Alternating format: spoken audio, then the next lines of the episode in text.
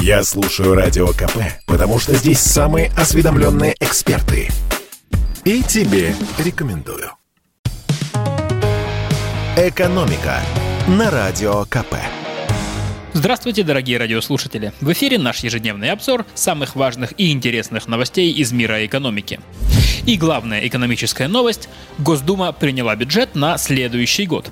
Давайте разберемся, на что потратят наши деньги. Итак, депутаты приняли федеральный бюджет страны во втором чтении. Это было основное рассмотрение, когда вносились все важные поправки. Какие-то были приняты, какие-то нет. В целом, проект бюджета на следующий год и ближайшую трехлетку почти не изменился.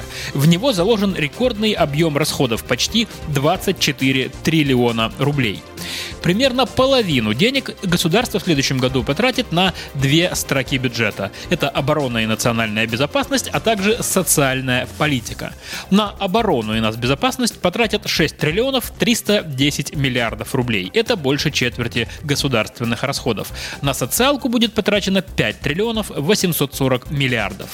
Кроме того, власти сохранили общий размер социальных расходов. В прошлые годы было много временных мер, которые помогали справиться с пандемией, поэтому расходы на социалку в 2020 и 2021 годах были даже выше. Но теперь часть этих мер становится постоянными, поэтому если сравнивать с 2019 годом, то объем социальной помощи вырастет примерно на 20%.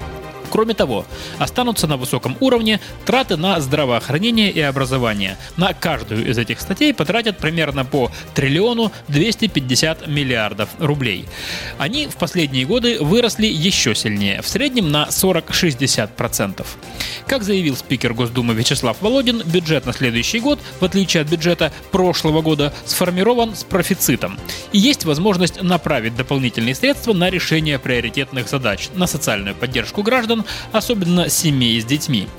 Примечательно, что бюджет на ближайшую трехлетку супер прагматичный. Во-первых, он сформирован с профицитом. Власти планируют заработать на полтора триллиона больше, чем потратить. Во-вторых, они планируют отложить в фонд национального благосостояния около 3 триллионов рублей. По планам правительства, на начало 2023 года в нем должно лежать 16,5 триллионов. И в-третьих, заложенная цена на нефть сильно ниже нынешней рыночной стоимости. И если в реальности она будет выше, на что есть все предпосылки, то доходов у бюджета будет еще больше.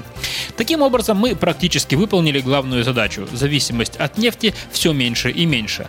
Осталось решить следующую. Начать хорошо зарабатывать на чем-то другом, а не продолжать жить с вечно затянутыми поясами, стараться побольше заработать на нефти и отложить эти деньги на черный день. Финансовая стабильность – это здорово, но стабильный экономический рост все-таки лучше.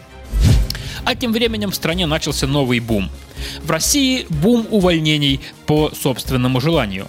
Этим летом и осенью число желающих распрощаться со своей работой по собственному достигло максимума. К таким выводам пришли аналитики HeadHunter. Так вот, по их данным, с апреля по сентябрь заявление об уходе по собственному написали в среднем 60% уволившихся. Это рекорд за всю историю наблюдений. Сократили при этом всего 7% работников, что также стало рекордом. Чаще по своей воле уходили сотрудники сферы продаж, это 68%. Второе место поделили работники, занятые на производстве, в автомобильном бизнесе, туризме и общепите, по 64% в каждой области. Почему люди побежали с работы, да еще и по собственному желанию? По данным опроса, уходить их вынудила одна из трех причин. Низкая зарплата, неблагоприятная атмосфера в коллективе или конфликты с руководством. По крайней мере, так говорят сами опрошенные.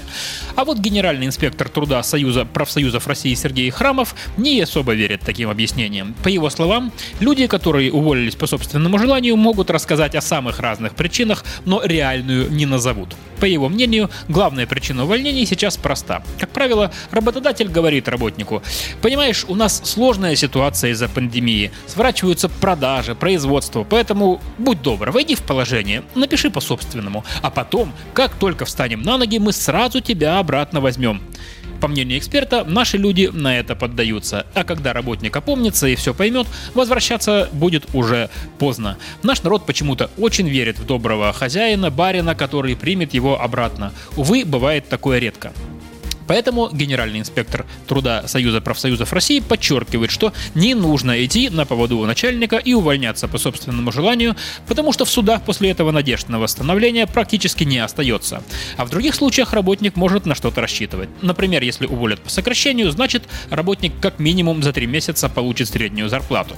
Если увольняют по статье, то работник может пойти в суд или в нормальный профсоюз и восстановиться. В конце концов, работодатель в связи с нерабочими днями может предложить уйти на больничный, и тогда сотрудник будет получать деньги из средств соцстраха. Но соглашаться на уговоры работодателя уйти самому ни в коем случае нельзя.